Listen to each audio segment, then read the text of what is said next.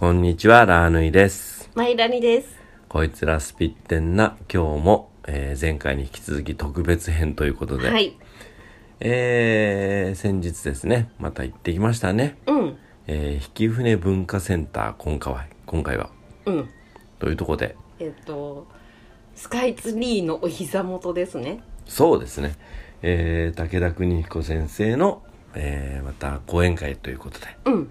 行ってまいりましたが、前回とまた話が全然違う内容でしたねあの。素晴らしい内容だったので、うんまたまた皆さんにシェアしたいということで。そうですねただちょ。っとね、現在、あの、深夜でして実は。うん。あの、二人ともね、ちょっと多忙で、うん。あの、ちょっと寝ぼけてた感じで収収録してますので、ちそょっと、なんかね、さっきまで寝てて、今撮んなきゃって撮ってますね。うん。まあまあまあ、でも本当にいい回だったなと思いますし、えー、あの方はあれですね、本当に日本を取り戻そうとしてますね。うん、あの、うん。まずすごく感じたことはですねあの前回も今回もね通して聞いたりあのした上で思うことがあったんですけど、あのやっぱりうちのうちのスクールっていうかスピラーツリーと通じるところが多すぎてびっくりしてあの、昔の日本人、うん日本人っていうものと、うんうん、うん、スピラーツリーがすごく通ずるものがあるね。びっねくりするよね。もうさかれこれ多分10年ぐらい前に、うん。あのスピラを作り始めうん。たのででこうほらほぼチャネリングの状態でうん。作ってきたものなのでね、うんなんか武田先生のお話を聞いてうん。あやっぱり間違いないんだなっていう答え合わせとかうん。ができたり自信が持てたのでよかったなと思いました。そうですね。で、あの方、やっぱ今回立ち上がったっていうのが、半端ない危機感でやってるんだなっていうのが、ひしひしと伝わってきたんだよね。うんうんうん。あのーこんなに素晴らしい文化と特性を持った国民性の日本人たちが、うんうんうん。たかだか政府とかメディアが作った流行り病うん。うんか流行り病とか、うん。お注射とかそんなのに踊さら踊らされてる状態？うん。ではこの先この国やばいなって本当に思ってるって言ってたじゃないですか。そうね。あとさ、うん。あのまあそろそろ選挙がの投票日なので、うん。私政見放送を結構一生懸命見ているんですね、うん。であの今年って新しくなる年じゃないですか。はいもう完全に政治の世界も新しいステップに入ったのと。うん。そうね。すごく思う。思う思うね。うん。今までは多分ね、うん。その本当のことファクトうん。を追求して全面に出す政党って、うん。多分ね NHK 党さんだけだったそんですよ。う。立花さん唯一だったよね。唯一、うん。その立花さんがその矢面に立ってくださっていたんですが、これ見てください。あの今回どうですか？すごいですよね。ちょっとねいや今今、うん。あの さっきのあのおじさんがもう目に浮かんじゃって政見放送。いやでもね、いやいやそうなのよ。あの人も真剣なんだけど。あんなにエキサイトしちゃうとちょっとね、うんうんあとちょっとねそう新しくなるっていう時代で言うとその古い政党うんうんうん既存の政党うん。の古さが際立っちゃうところはあるね、そうね。あの本音で言ってるや連中とあの立憲の台本読みあれはわざとなんだろうけどねあれも。もうそうだし、まあ私ちょっと半分ちょっとバカにした感じで聞いちゃう時もあるんですけど、あの特にほらなんかえっ、と幸福なんとか党っていうのとかももう半分あれわ半分爆笑して見てる。あれ笑いを取りに来てるよねあれね。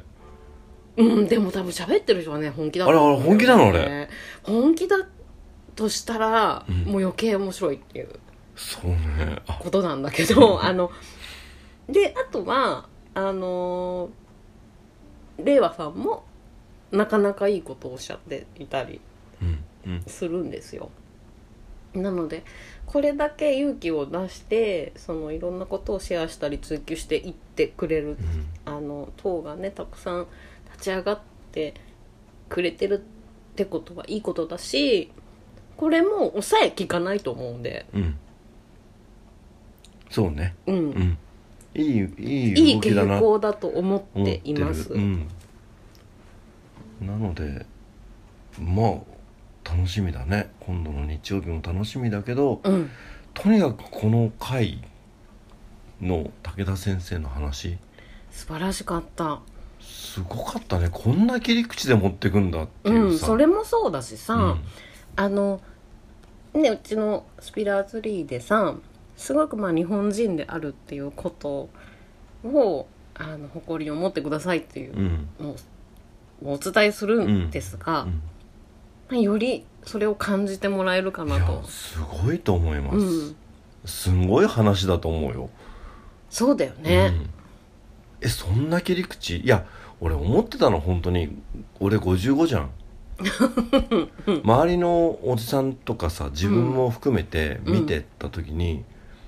あの55以上のおっさんってもういらないんだよ世の中に。うん。ああの話はすごい感動的だったうね、ん。本当に感動的だったね。あの本当にあの邪魔でしかねえなと思って会社でも、あおじさんは。うん、やっぱり学ぼうとかうん。人の話聞こうとかもっと良くなろうとかいろんなもん吸収しようとか、うんまあ役これから立とうとかっていう。これからややりたいことがたくさんあるとか、ん。役に立ちたいとかっていう気持ちがないおじさんたち、うんうんうん。もう自分たちの経験だけでものを言ってもう経験とあと地位があるっていう、うん。でそこそこもう先が見えちゃったみたいなおじさんっていらないね。まあ成長する気がないとはちょっとやっぱりね。いやでもうちの会社なんか本当に多いよあのうん。本当に私の周りのおじさんたちって本当にいい給料もらってるし、他と違ってね。でもうで自分の今後の出世力も見えてるしこれ以上いかないなってのも見えてるし、はいはいはい。で自分がやれる仕事とかも見えてるし、うん。でもこれ以上新しい仕事もないだろうし、うんうんとかうんいう人たちのいらなさ加減ね あの世の中に対してのいらなさ加減あでもまあ、ただ生きてるだけっていだう。だから本当に人間ってそういうふうにできてたんだっていうのが、まあほらなんかさ寿命どんどん伸びたじゃん、うん日本は特にだけど、まあ長生きだからこそそういう思想もあるし、まあ研究の結果だから仕方がないにしろ、ただねすごいなと思うのがさやっぱラーさんとかはみんながさ生きていてほしいって多分思ってるんだよ。ああやっぱ存今まで在してほしいって今まであの食い散らかした女の子たちがえそうなの？生きててほしいって思うのかな？何のためにそれは？そう違うんだ。それ違うよね。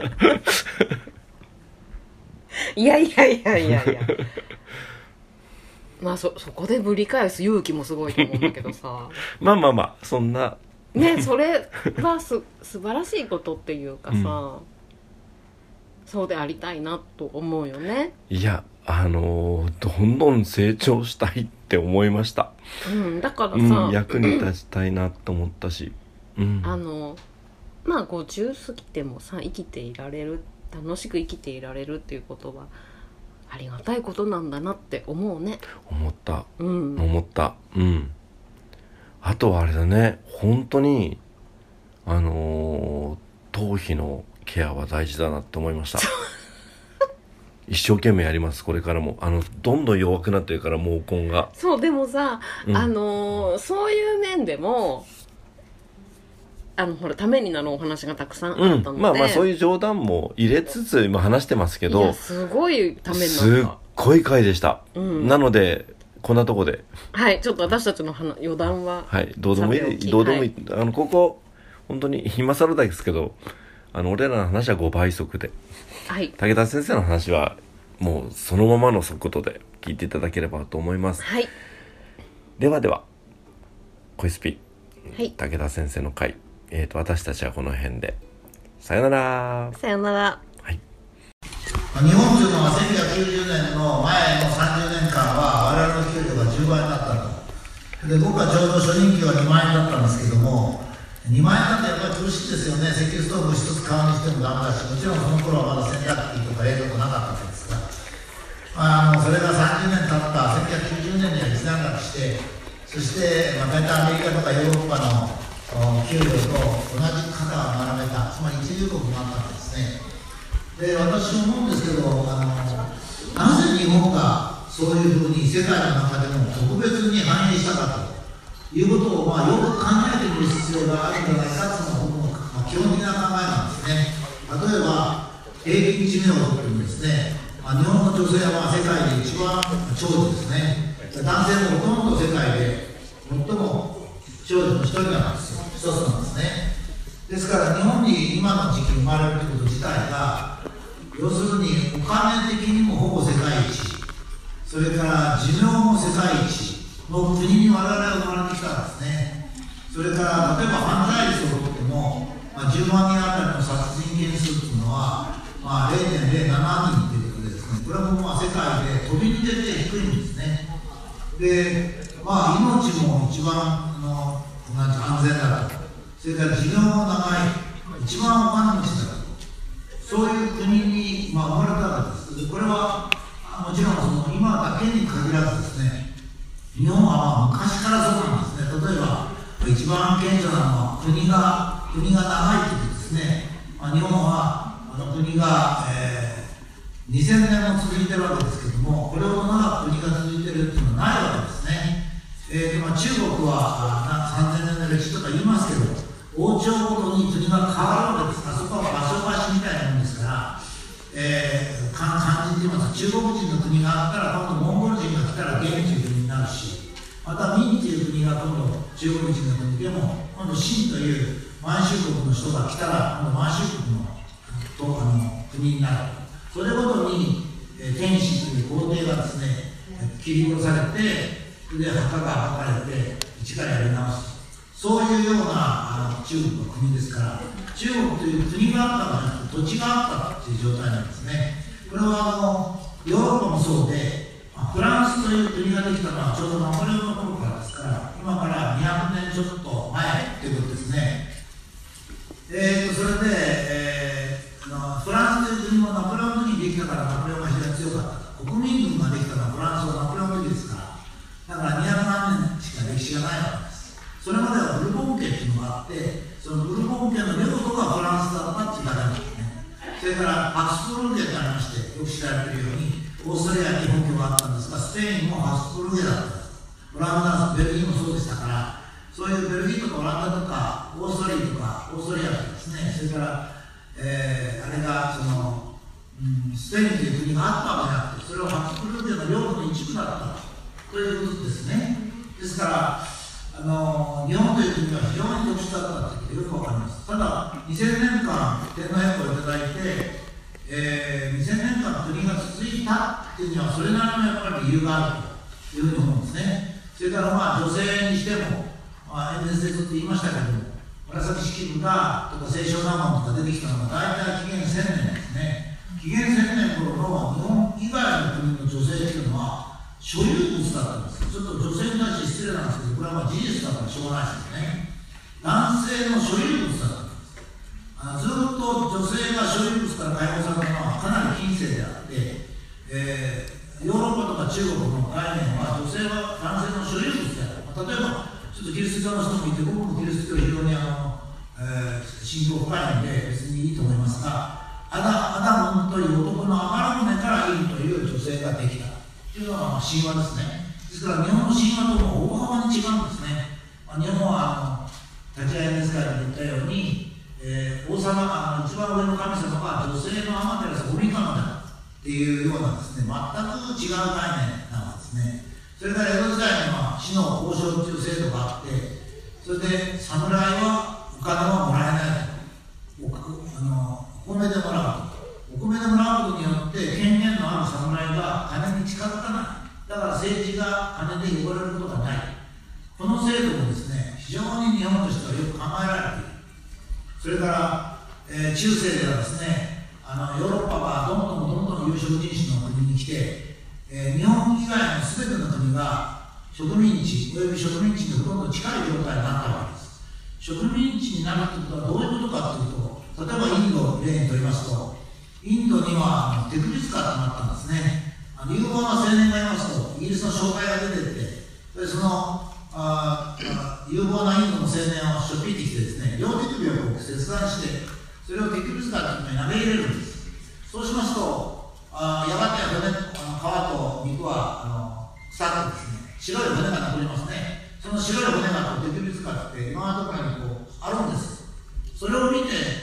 あのみんなが恐れてインド人が恐れて統治をやるというそういう状態だったわけですね。あの僕は北ベトナム今でいう北ベトナムのフランスの植民地だったんです。その頃フランスの植民地の牢獄と見たんですけどね。これはと同じように地中ぐらいのところにトイレが7だけ開いててあと鉄の輪っかがあってそこにやっぱり街を歩いてる有望なベトナムの青年を連れてきて鉄の輪っかをかけて死ぬまでそこに置いとくわけです。それが植民地だったわけです。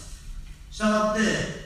えー外国の外国の特に白人のですね国に占領されないということはその国民に対して非常に幸福だったわけですだから日本人はものすごく幸福だったそれはなぜできたかというと長崎の出島にその鎖国して長崎の出島だけしか外国は入ってくれないしかもオランダしか入ってくれない。素晴らしいことをしたわけですねまあもちろん中学校とかそういうところの教育では何か鎖国というのがなんか閉鎖的なその日本文化を作ったんだなっていう話を先生がよくすることあるんですけどとんでもないことでそれ以外の国はもうものすごく被害が出たわけですね。東ティモールの人が、えっと10年ぐらい前ノーベル平和賞を取りましたけどあのノーベル平和賞というのはなぜそこに与えられたかというと東ティモールはポルトガルが植民地にしたところなんですがニューギニアの横ですね。そこはあの、まあ、他の国も大体そうだったんですけどそこは一番ひどかったんですポルトガルが占領するとすぐ街を歩いてる女は全部レイプしろっていう軍令が出るんです。軍の通達が出るんです。それはどうしてかというとポルトガルという国は小さい国なので人口が少ないんですね。どんどんどんどん植民地を持っていくともうポルトガルの人たちだけじゃ植民地をあの経営していないんです。だから偽で偽で制度にしたらですねもうとにかく軍隊が行ったらもう必ず第一に女性をレイプして自分たちの子供を産ませてそれで男の子が生まれたらあその父親の名前の一部をつけてだからノーベル平和賞をもらった人はホセっていう名前がついてるんですがそれに銃を与えてそして植民地を投資させる。これはまあ多くの国だったわけです。でこういったことの中で考えますとね、まあ、日本があ植民地にならなかった。あの当時の秀吉だとか信長とかですね家康がどんなに偉かったか私は思うんですね、それが世界で日本だけという状態です。それでそれが、はい、それでそういうのがずっと続いた日本国民が2000年間ものすごく平和平和でよかった海外戦争の6回というふうにもう世界の国としてはもう100分の1大体イギリスの 100, 100分の1の回数で、えー戦争もものすごく少ないんです。まああのそういうことをその習ってないというか知らないのがなかなか大変ですからあ皆さんがあまり聞いたことないと思いますけど最近ヨーロッパが攻めてきたので、えー日本の戦争が近年多かっただけであってそれまでヨーロッパが攻めてくることはなかったので日本から攻めて出るということはほとんどなかったですね日本くらい強い国っていうのはね世界ではもう必ずフィリピンとかインドネシアとかそういうところ全部取ってますね占領してますだけど日本は自分自分のものは自分のもの他人のものは他人のものっていう文化が非常に強いんですこれは個人もそうですよね。別に金持ちを羨むわけじゃない。自分は自分でいいんだっていうそういう気持ちでやるわけですから。それは文化が非常に強くて、まあ、その女性も尊敬し別に男女平等なんていうこともない。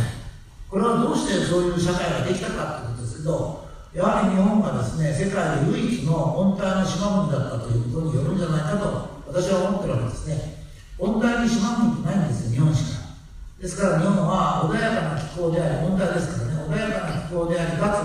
つ春夏秋冬が適切にあの西風が吹いてくるから雲もできて雨も降る雪も降るというですね。非常にこういいところで約3万、遺跡のある時代から見ますと3万6千年日本人が住んだわけですね。それで日本人は2つの精神的な構造を持つわけです。一つが横っていうかですね。まあ水平線上に、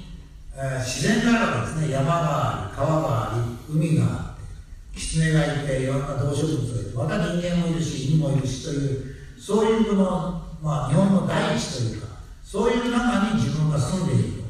とだから日本は自然に対する感謝の心が非常に強いわけですね。例えば日本独自の道徳って言いますと太陽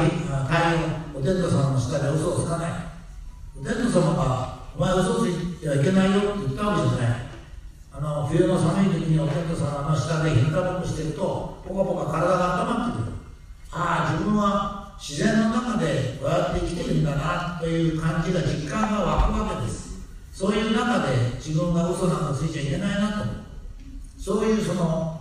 考えになるわけですね。それからもう一つの軸が家庭軸ですね。時間軸です。これは祖先からずっと始まって自分がいて自分の後に子孫がつながるっていう。そういうその縦軸の存在があるわけですね。それでそこのところに自分がいる。自分というのは横軸の自然の中にいて縦軸の祖先から子孫までの別の中にいる。その自分というのを非常に強く自分自ら認識できたっていうのが日本人だけでこれは世界の日本人だけなんですね。これいろいろ考えられますが理由はさらに考えると考えられますが祖先というのは売買ゲームですよね。父親母親は2人でばあさんじいさんが4人ひいおじいさんおばあさん8人ですからずっと遡るとこのようなこと数が増えてきます。一応僕は計算しますとね日本全体では大体日本人っていうのは300回ぐらい、まあ、いわゆる血が混ざってる遺伝子が混合してます。ですからここにおられる方は東京なので、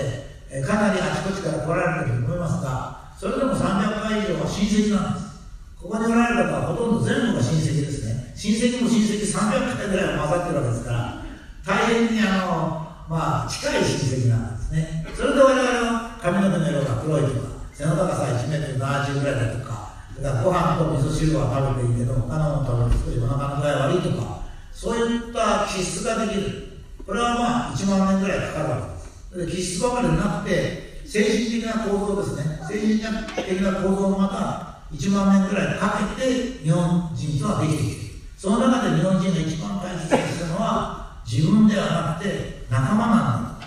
まあ、家族とか職場とか、それ同僚だとか遊び仲間とか、そういう中で自分というのは存在するんだっていう意識が高まりました。だからもう一つ非常に重要なのはえー、子供よりか大人の方が汚れているという考え方ですね。これはあの日本の場合は教育はどうしたかって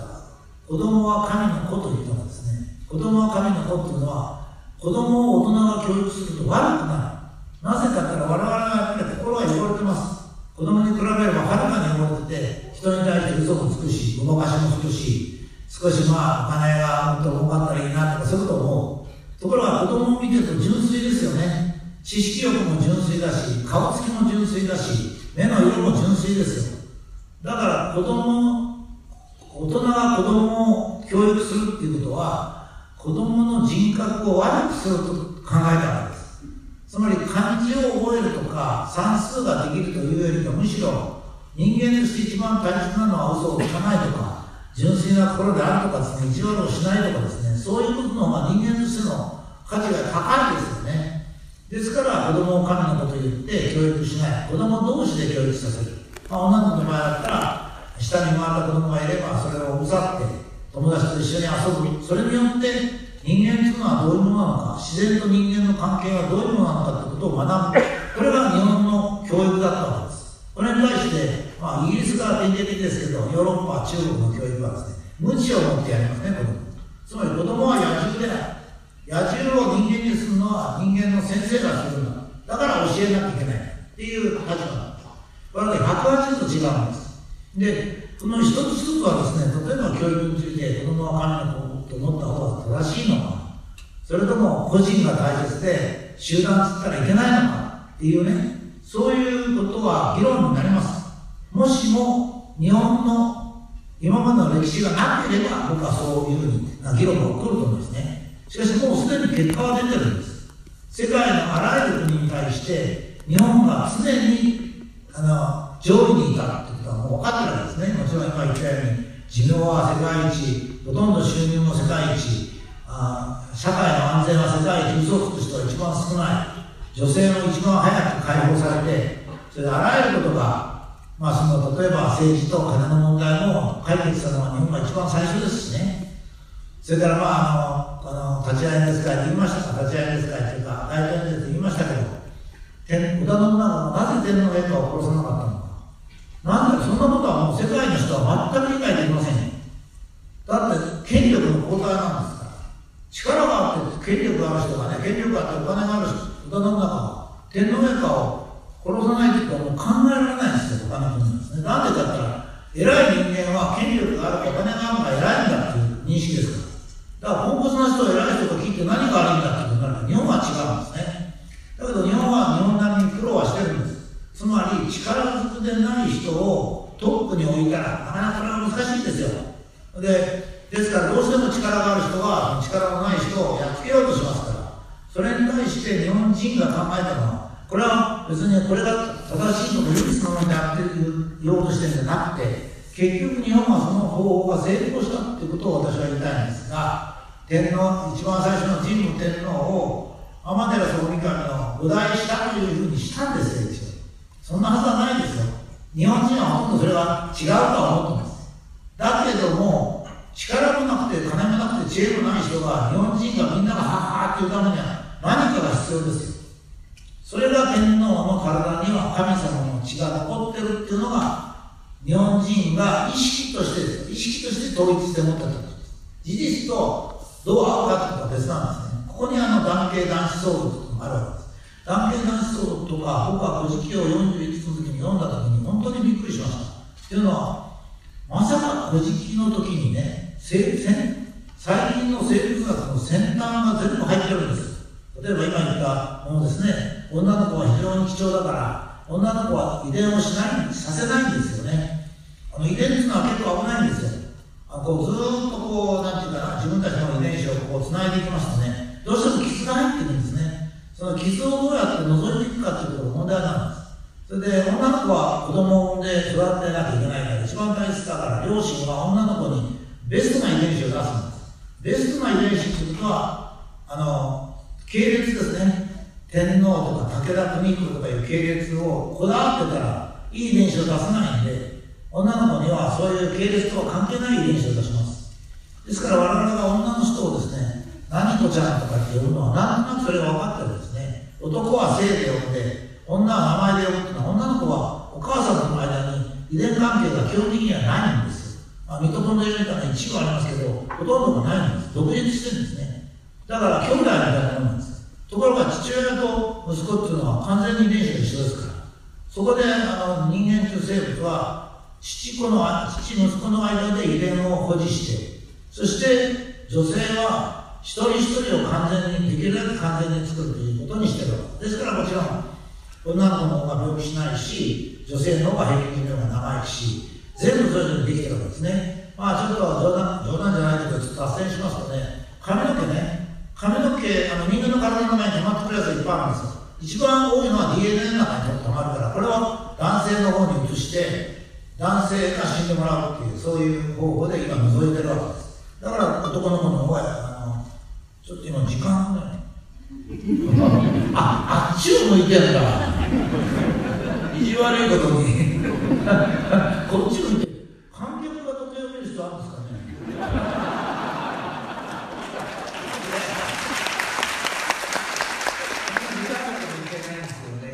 えっと、こっちで時計をそのままで合わせますが、25分ぐらいですね、25分ちょっと前。えっと、うん、何話したかなあ、髪の毛、髪の毛です。あ、髪の毛。それで、えっと、か体の中に変わってくるのがいろいろあるんですね。で、まあ、一番あ劣化するのは遺伝子で、これはまあ別性遺伝子ができますから、これ男の子しか使われません。で劣性遺伝子が原因で亡くなるのは全部男なんですね女の子は劣性遺伝子で亡くなる人は一人もいませんこれはやっぱりその人間というものをどう作るか女と男をどう作るかっていうその考え方の基本ですねでだけどそれでも体の中に溜まってくる毒物があってそれはおしっことか汗とかそういうの出すんですけど出せないものがあるんですよそれが水銀とヒ素なんですよで水銀とヒ素をどう除いてるかっていうとこの毛母細胞のところにシスティンがいてですねあ血管の中にダーッと流れてる水銀が入ってくるとね水銀をカニみたいなつかないんでですね。ヒューッと髪の毛の方に伸ばすんですよそれで髪の毛を切るときに水銀が取れるんですねこれはあの環境測定なんかのよくありますしそれからナポレオンが戦前内流してから割合とすぐ死ぬもんですからどうもイギリス軍がね、えー、毒物を持ったんじゃないかナポレオンの髪の毛を切って分析しました、まあ、そういうのに使われたりするんですねで髪の毛を切ることには散髪屋に行ってねあの髪の毛を整えてるとかじゃないんですよあれであの毒物をどんどん出してるんですである時にね俺聞いたんですよそういう専門の先生ところで髪の毛が少ない人がいますかその人はどうなるんでしょうか、ね、あの水銀が溜まってねまもなく死んでもらうことになりましたけどだからね普通そういう声がって言いにくいんですけど要するにその女の人が髪の毛多いのそれなんですよ。やっぱり毒物を多く抜けるようになってるんですで男はやっぱり髪の毛少なくてね。水銀が残りにくいんですよ。だからまあその自然というのはねあらゆることが調和してきてるんですねあのこれを自然の英知っていうんですよ今日まあ2回目から回答で言いましたけど子供というのは本当に不思議なもんで、まあ、そこで具体的な例を言ったのは例えば男の子女の子100人に対して男の子今103人生まれるんですね。これは現在の交通事情とか医療事情で103が決まってるんです。戦争が増えたりなんか事故の多い時に男の子の比率もっと高くなるんです。つまりその結婚するときに女100男100になるように両親が思うんですよ。両親っていうかまあお母さんじゃないかと言われてますけど今場所の特定なんかの研究を試験してますけどもあのそ分かりました私分かりましたえー、そういうことですねあのだから子供はですねやっぱり子供の特性に沿って教えた方がああの勉強させた方がいいわけですね。あのまあ、あの時に言ったのは赤い筋肉を持った子供をご両親が産めばそれはマラソンの好きな子供になるしそれから白い筋肉を持った子供がを両親が産めばですね 100m が速いこれは目に見えますからねあのご両親もよく分かりますけども算数ができるとか国語ができるとかピアノが好きだとかそういうのは全部両親が作っ子供のそういう性質を作ってるわけですからそれを今度お母さんがあなたは漢字が覚えらないっつってあの勉強させるとちょっとおかしいことはおかしいんです。それでねまあ本当にこう人間っていうのはよくできてるというか、まあ、生物自体はよくできてるんですが、えー、そのちゃんと社会に応じて子供の特性がを生むんです。つまり戦争が多い時は戦争に適したことそれ平和の時には平和に適したこと成熟していったら芸術とかそういう人が出てくるわけです。それでそれはやっぱりその人間という生物があらゆることを考えながら生活をしているわけです。ですから本当にねあの頭の中で考えたことなんて本当にあのいいかどうかわからないんです。例えば保育所ですね。保育所を僕名前大学の教授の時に保育所を名前大学で作るっていう提案がありましたね。それでまあ12人ぐらいが経営委員なんですよね先生がそれで、ね、あの提案側からねまあ女性がとても大変だからえー、大学は率先して保育所を作るべきだってね、4000万かなんかの予備的な金が出るよう、出る歳月が始まる。僕は一言言ったんですよ。えー、保育所を作るにあたっては赤ちゃんの意見を聞きましたかって言って。だからね、大学のバカ教授がいてね、池田先生で赤ちゃんの意見聞けないじゃないですか。そんなのは当たり前だその代わりに大学は育児学の先生とか、そういう保育学の先生とか、小児、小児の頭脳発達の先生とかおられるじゃないですか。その方々は保育所に賛成しておられますかって聞いたんです。なぜかってお母さんが忙しいから保育所を作るっておかしいですよ。だって教育を受けるのは本人、赤ちゃんなんですから。赤ちゃんにまず聞かれてる。お母さんが忙しいっていうのと、赤ちゃんを保育所に預けたらいいってどういう関係があるんですか？関係ないですよ。保育保育所もいいにあるんですよ、今、少子化ですから、兄弟が誰もいないなんていうのは、保育所のが成人があったのが早いとか、いろいろそういう研究もあるわけで、僕に説明のその大学のね、こういった経営会議で説明するのは、まず、子供にとって保育所がいいから、だから保育所を作りたい。これはお母さんにも助かることになるっていうのは別ですよ。だからね、その本人、そのなんか対象とする本人を忘れてるんです。今の政治がそうなんですよ。僕が言ってる、すべての人にって言ってるのは何を言ってるんだったら、政治は国民の、国民が、その、充実した生活を送るための政治ですから。政治家が決めるわけないから。ちょうどこれは、今の政治はね、まさに働く女性だけに応援する。早く死ぬ高齢者だけに応援する。それからまんべんなく勉強して平均点取る小学生だけ勉強のやるっていうねそういうふうにこうなんていうか実施側からの希望で国民の意思を消してるわけです。それは逆じゃないかっていうのはもう絶対逆に決まってますけどね。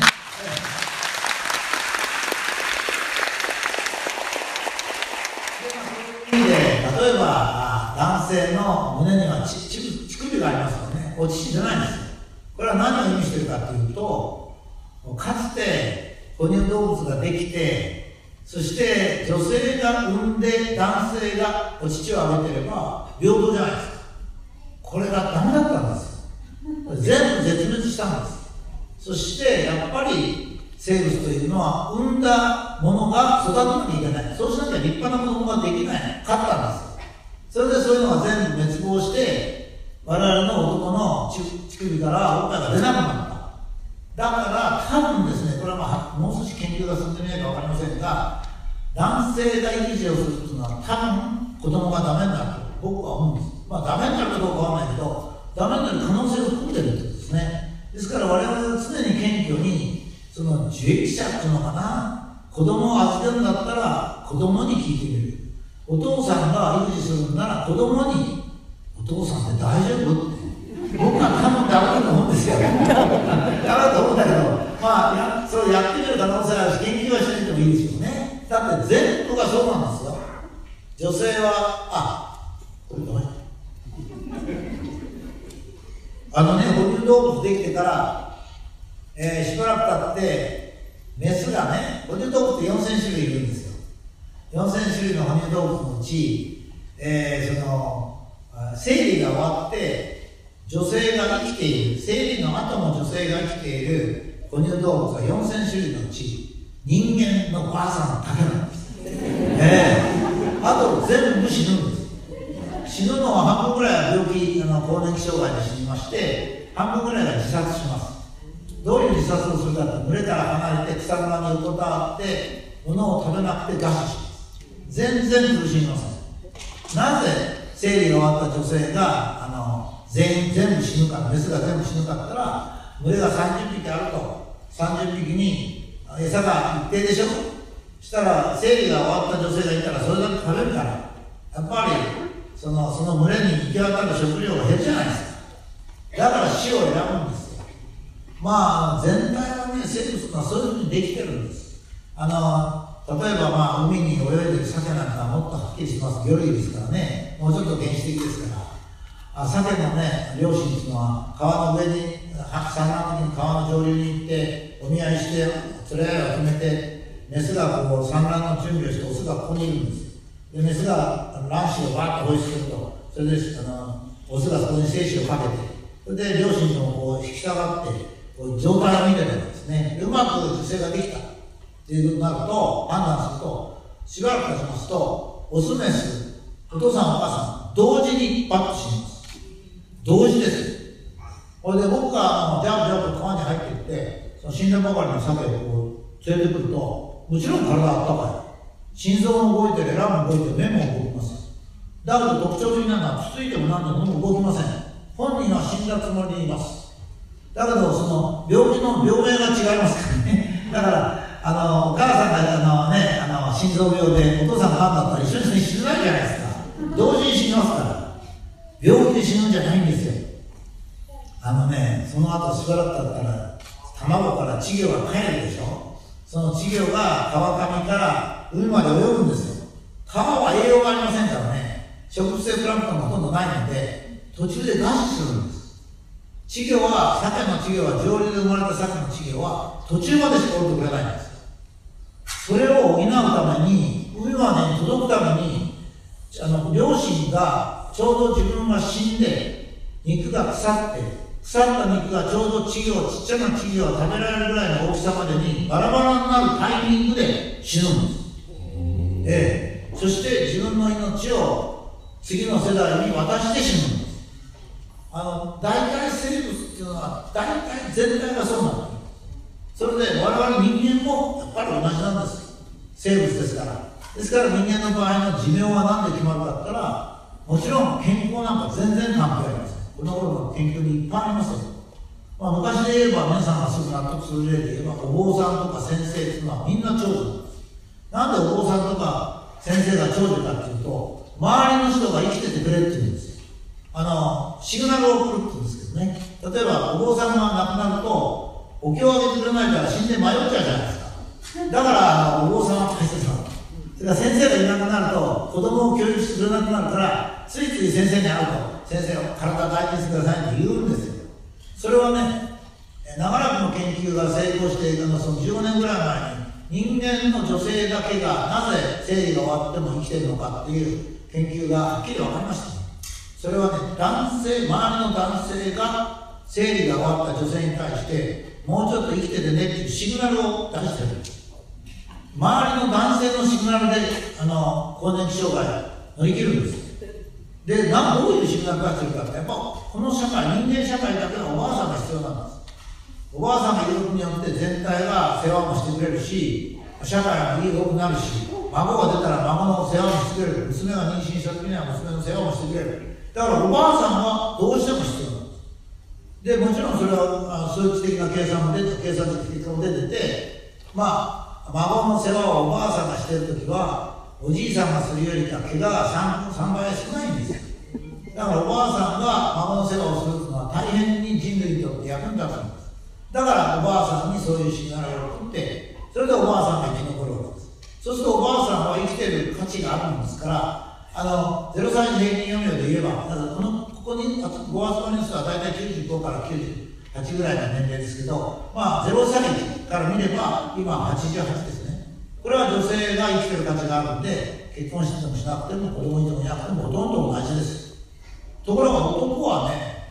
55からは、ね、50からはねどうも意味がないような感じがする。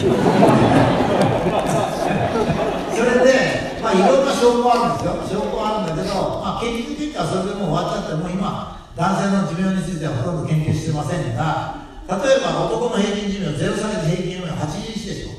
81なんですが最大奥さんが生きてる時は84です。独身とか奥さんが死ぬと74です。10歳の違いなんですよ。男自身に生きてる価値があれば奥さんには関係ないんだけど男自身は意味がないんです。あの女性が生きてれば生きてる。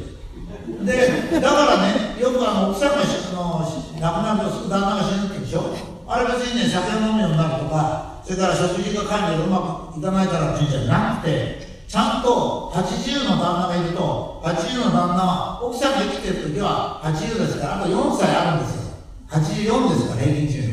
命で元気で生きてるんだけど奥さんが今日亡くなったらその人その旦那の寿命は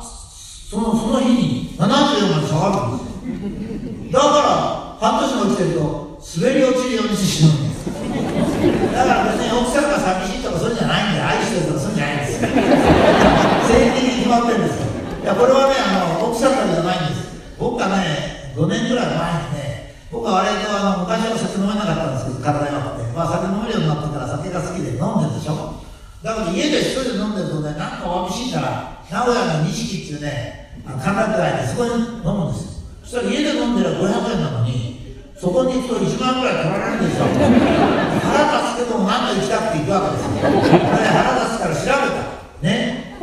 えー、っと世界の論文をそういうのを集めてそれで男性に対する女性の効果って調べたらね女性が隣に1時間いたらね男性の寿命って15分伸びるんですそ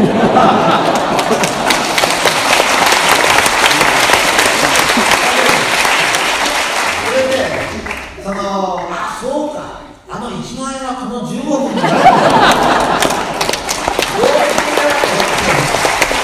そしたら3年前の1月にねどっか外国どっかから論文が出てきたこれはまたねなかなかそれを裏付ける論文なんだけど女性が隣に座った時に男性の体の中の変化をね研究してるんです。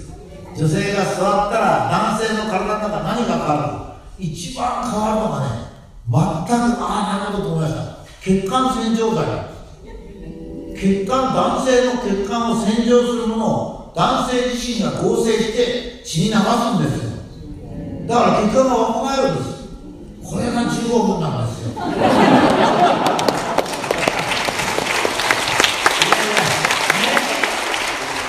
らそういうちょっと今日はこれこれは選挙中のあ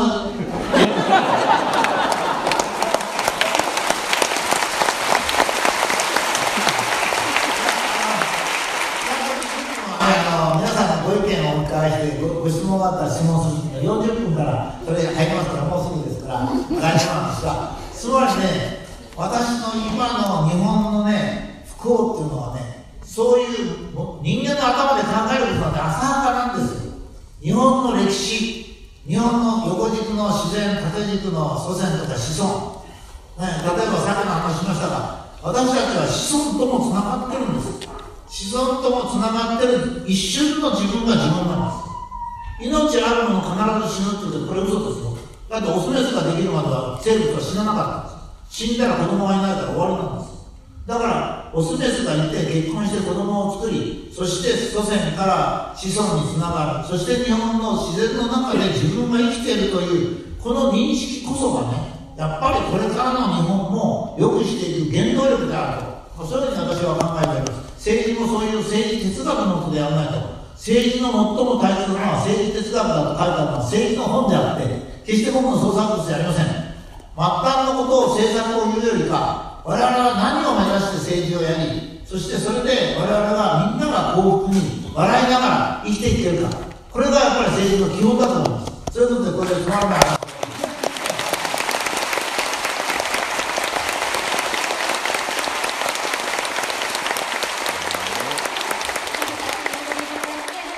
質疑応答の時間にさせていただきます。ご質問のある方はその場で挙手をお願いいたします。マイクが参りますので手を挙げたままお待ちください。先生です。先生の質問ですか。あ次ははい。ではあの真ん中のブルーのはい。ネーム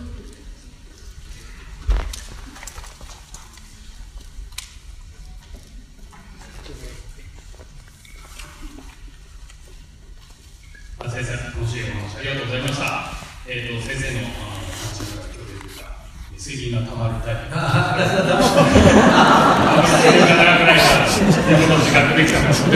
で、えー、学びになりました。えっ、と、聞きたいのはですね、あの、子供たちが最近、こう、マスクを外せないっていう現象が私の地元でも結構多くてですね、小学校の現場では結構、マスクはもう外しなさい、外していいですよって言ってるんですけど、子供たちはなかなか外せな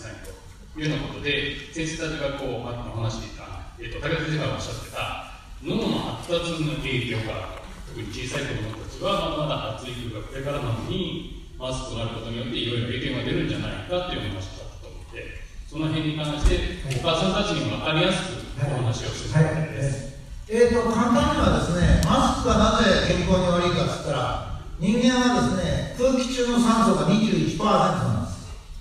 吐く息はそれから3%少ないわけですね体の中にも酸素を燃やして二酸化炭素を出しますから。だから3%低いから21の空気を吸って18%の空気を吐くんです。それでもちろんマスクをしなければ18%の空気がどっか行っちゃってまた新たな21を吸うから常に21%の酸素を吸うんですけどマスクをして子供の場合は呼吸が少し浅いものが多いんですよ。そうしますと21を最初吸って吐くときに18を入った中間みたいなやつを今度吸うんですだから簡単に言えば21を吸って次に吸うときは19になるわけですで19を吸うと3%少ないから16で出るんですでまたこれ18から17で吸って次に16を切りますね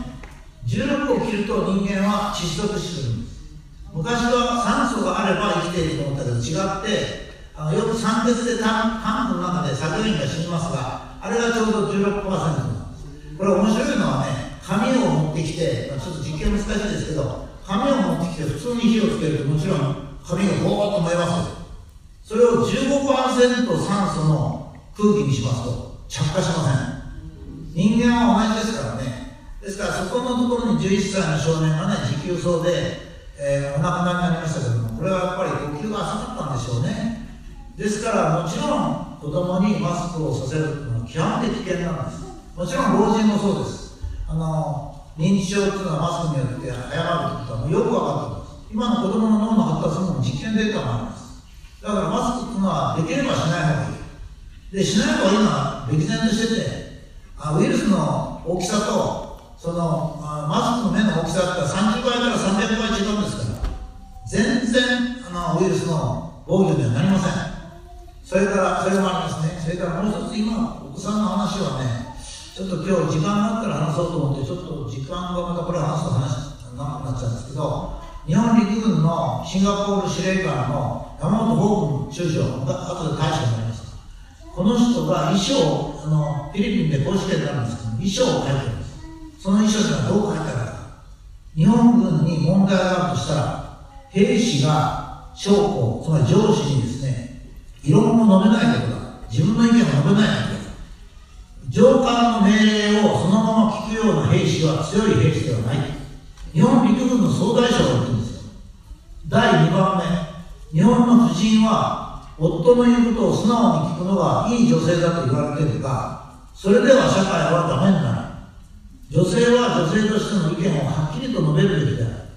日本の将来はその上からの命令をいい楽々と聞くんではなくて一人一人の日本人が一人一人の考えを持ってそれを言うのが日本だと。これをね僕はそのフィリピン方面軍だった山下法軍大将のあの意見を聞いてびっくりしましたね。日本陸軍っつったら本当にそういうことを言う人じゃないと思ってたそれがそう言ってる。今度のあのマスクの問題はまさにその日本人の悪いところだけが出ました。ね誰が命令してるかわかんないけど誰かが命令してるから自分は外せないって言うんです。いやよくねマスク僕全然マスクしないからマスクしてる人が僕に文句言うんですよ。これ言うこと決まってましたね。あなたマスクはウイルスを防止するからマスクしてんじゃないですか。僕はマスクしたってしなくたって関係ないじゃないですか。スギ花粉のあの防止するのに杉の方にマスクしなきゃいけませんか？って言うん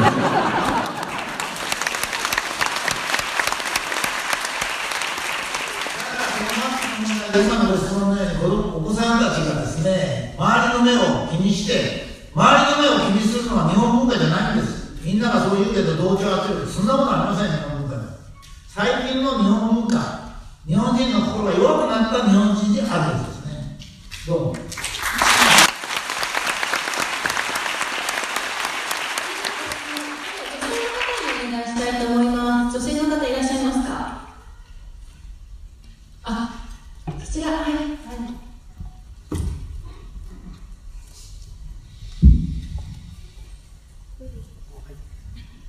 ったまま失礼いたします。どうもありがとうございます、先生。長い時間。あの、今のマスクの件もそうなんですけれども、参政党がとあの国政に突破しましたら、ぜひノーマスク、ノー PCR、ノーワクチン、どうぞ訴えてください。どうしてかと言いますと、昨日私施設に勤務しております。介護の仕事をしておりますけれども、昨日も一人お亡くなりになりました。それは、やっぱり2回目、3回目、ワクチン打ち続けて、こんな大きい水泡が体中にできました。足も壊死しました。もうどんどんどんどん弱っていくのが目に見えております。それで最後は、今まではこんなことなかったんです。コロナが、コロナになる前は、面会してました家族の人たちとこの2年間で認知がすごく進んでるんです。それで最後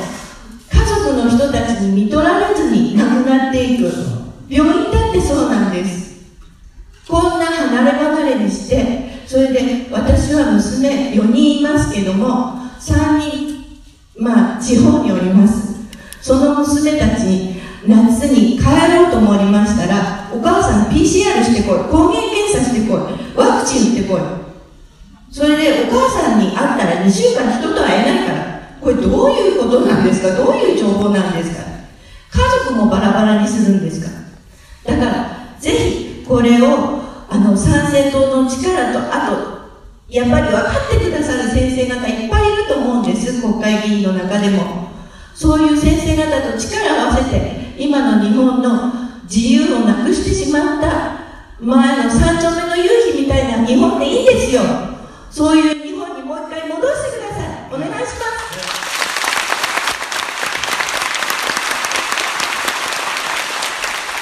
今の日本の政府首脳とか厚生労働省の首脳部が、えーワクチンを打った方がいいとかコロナは危険であるとか思ってるわけじゃないんですそこのところにっていうのを気を気がつかなきゃいけない。です全部金です。それも国際的な金です。あどういうふうになったかというとまず最初からあるんですよ。最初は病人に薬を売るっていうことです。病人病気になったら薬を売る。これが薬屋さんの考え方そのうち基準を変えて薬を売るようになったんです。これが血圧の基準です。血圧の基準を10下げれば売上が3000億円増えるってことが分かったわけです。現在では血圧現在の血圧基準では日本人の半分が血圧の病気なんです。6700万人です。だからそんなことありません。街歩いたらね半分が病人じゃありません。だけどその6700万人を厚生省が基準を決めたら基準だけ薬が売れるんです。だから血圧硬化剤を打ちますからもちろん認知症が増えて熱中症が増えます。これはまた熱中が増えて認知症が増えればまたそこで儲かるわけですね。その最初は病人だけに打ったその次病人という定義を強制して打った。これでもまだ成長しようと思ったんですよ。そして今度は国民全員で打つ。これがワクチンです。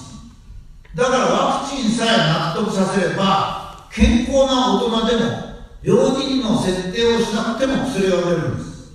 それで大儲けします。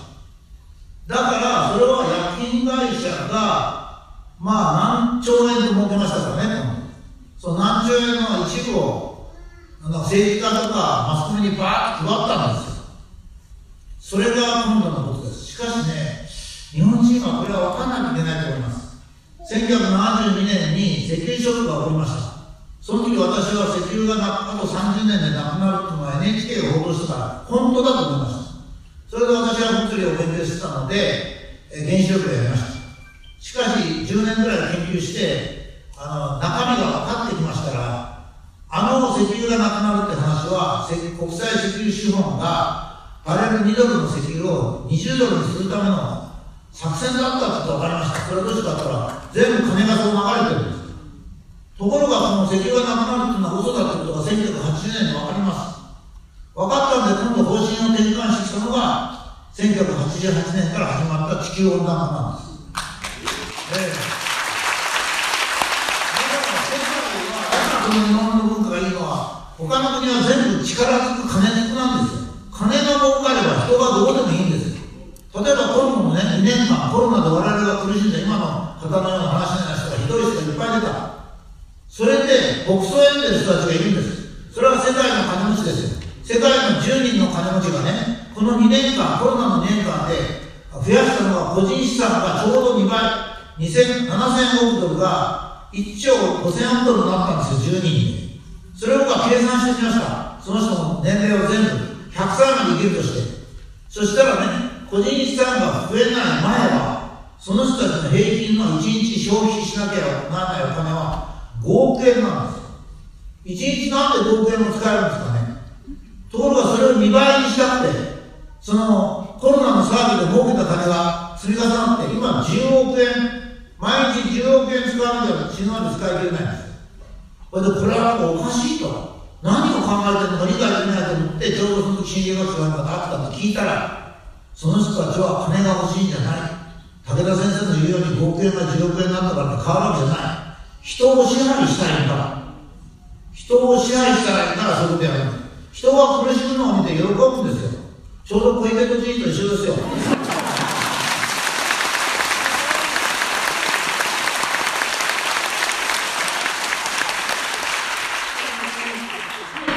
また次の質問の方、できれば若い方、30代以下の方いらっしゃいますかあそれでは、えー、っと、あちらの黒い帽子の方、お願いいたします。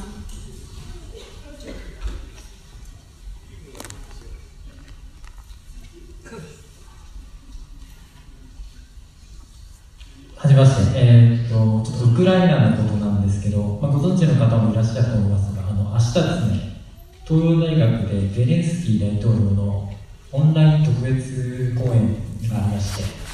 そこで出席、ちょっと教授のつてがありました、出席できることになって、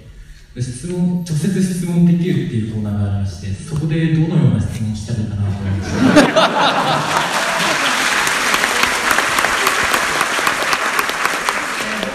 こういう質問をします、えーゼレンスキーさんはアメリカの CIA から膨大な金をもらって戦争ロシアに戦争を仕掛けてそして、えー全くその応援してくれたような人たちの血を流さないでウクライナの人たちだけの血を流してそしてあなたは大金持ちになったと思いますがいかがですか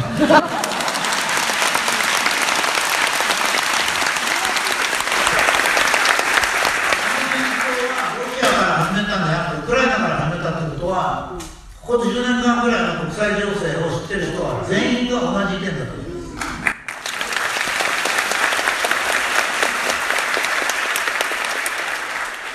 あの大統領は国民を売った人ですから、ええ、そこはよく分かってないと、日本に抗議するときに日本人の学生がしっかりした質問をしたってことになりません。ええ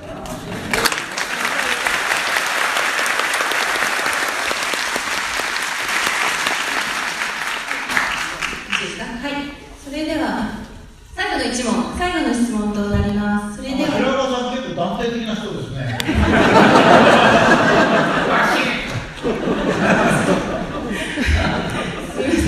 えー、と最後の質問です。えー、とですね、あ、じゃあ、あの、黄色い手を挙げていらっしゃる。はい、そうです。お願いします。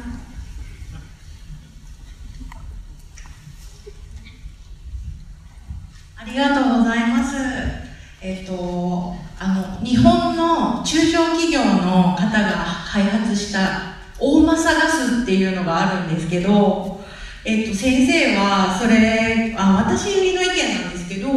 えっ、と、大マサガスがあれば、えっ、と、水しか、燃やしても水しか出ないので、で、あと、その、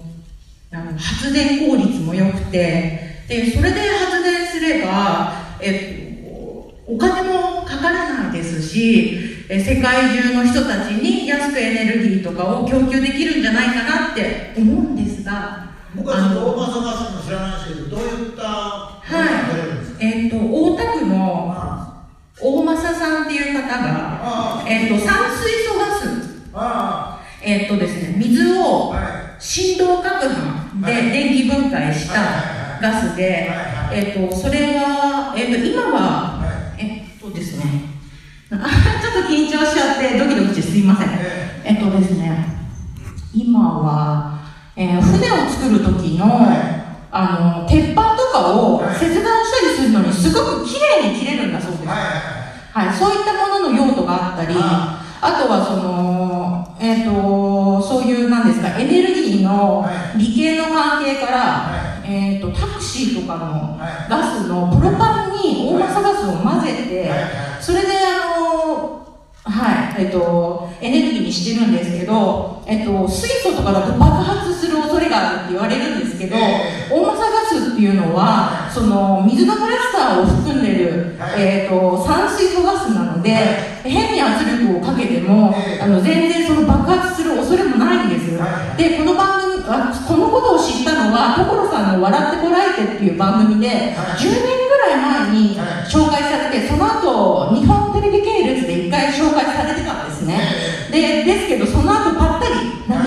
て、で、とにかくその温マサガスがあれば水素自動車なんかあの水素危ない水素じゃなくて温マサガスが普及すれば、えっとその CO2 もちろん出ませんし水を電気分解してできた酸素と水あ水素が含まれているガスなんですけどそれを燃やしても水になるだけなので、えっとエコなんです。でなんかあのとにかく、えっと燃やしても水しか出ない。そういうガスがあるのにこれも利権で潰されてるからあの世の中に出ないのかなって。先生にずっと虎ノ門時代からもお聞きしたいなと思ってたことだったので今日伺えてすごく嬉しいです。ありがとうございます。えー部分的な用途としては一部正しい内容がありました。部分的な用途としてこういうのに使ったらこういうのってありましたけど全体はペテンです。嘘嘘です。ですからあの嘘はやっぱりちゃんと糾弾してあのこれは嘘であるとあなたはそんな嘘を嘘だけ言って、えーみんなを騙しちゃダメだよと言わなきゃいけません。まあ、テレビは嘘を見見分けられたかどうかは別にしてテレビもやっぱりそういうはっきりとした嘘は、えー、排斥していかなければいけないですね。ないものはないんです。仕方がありません。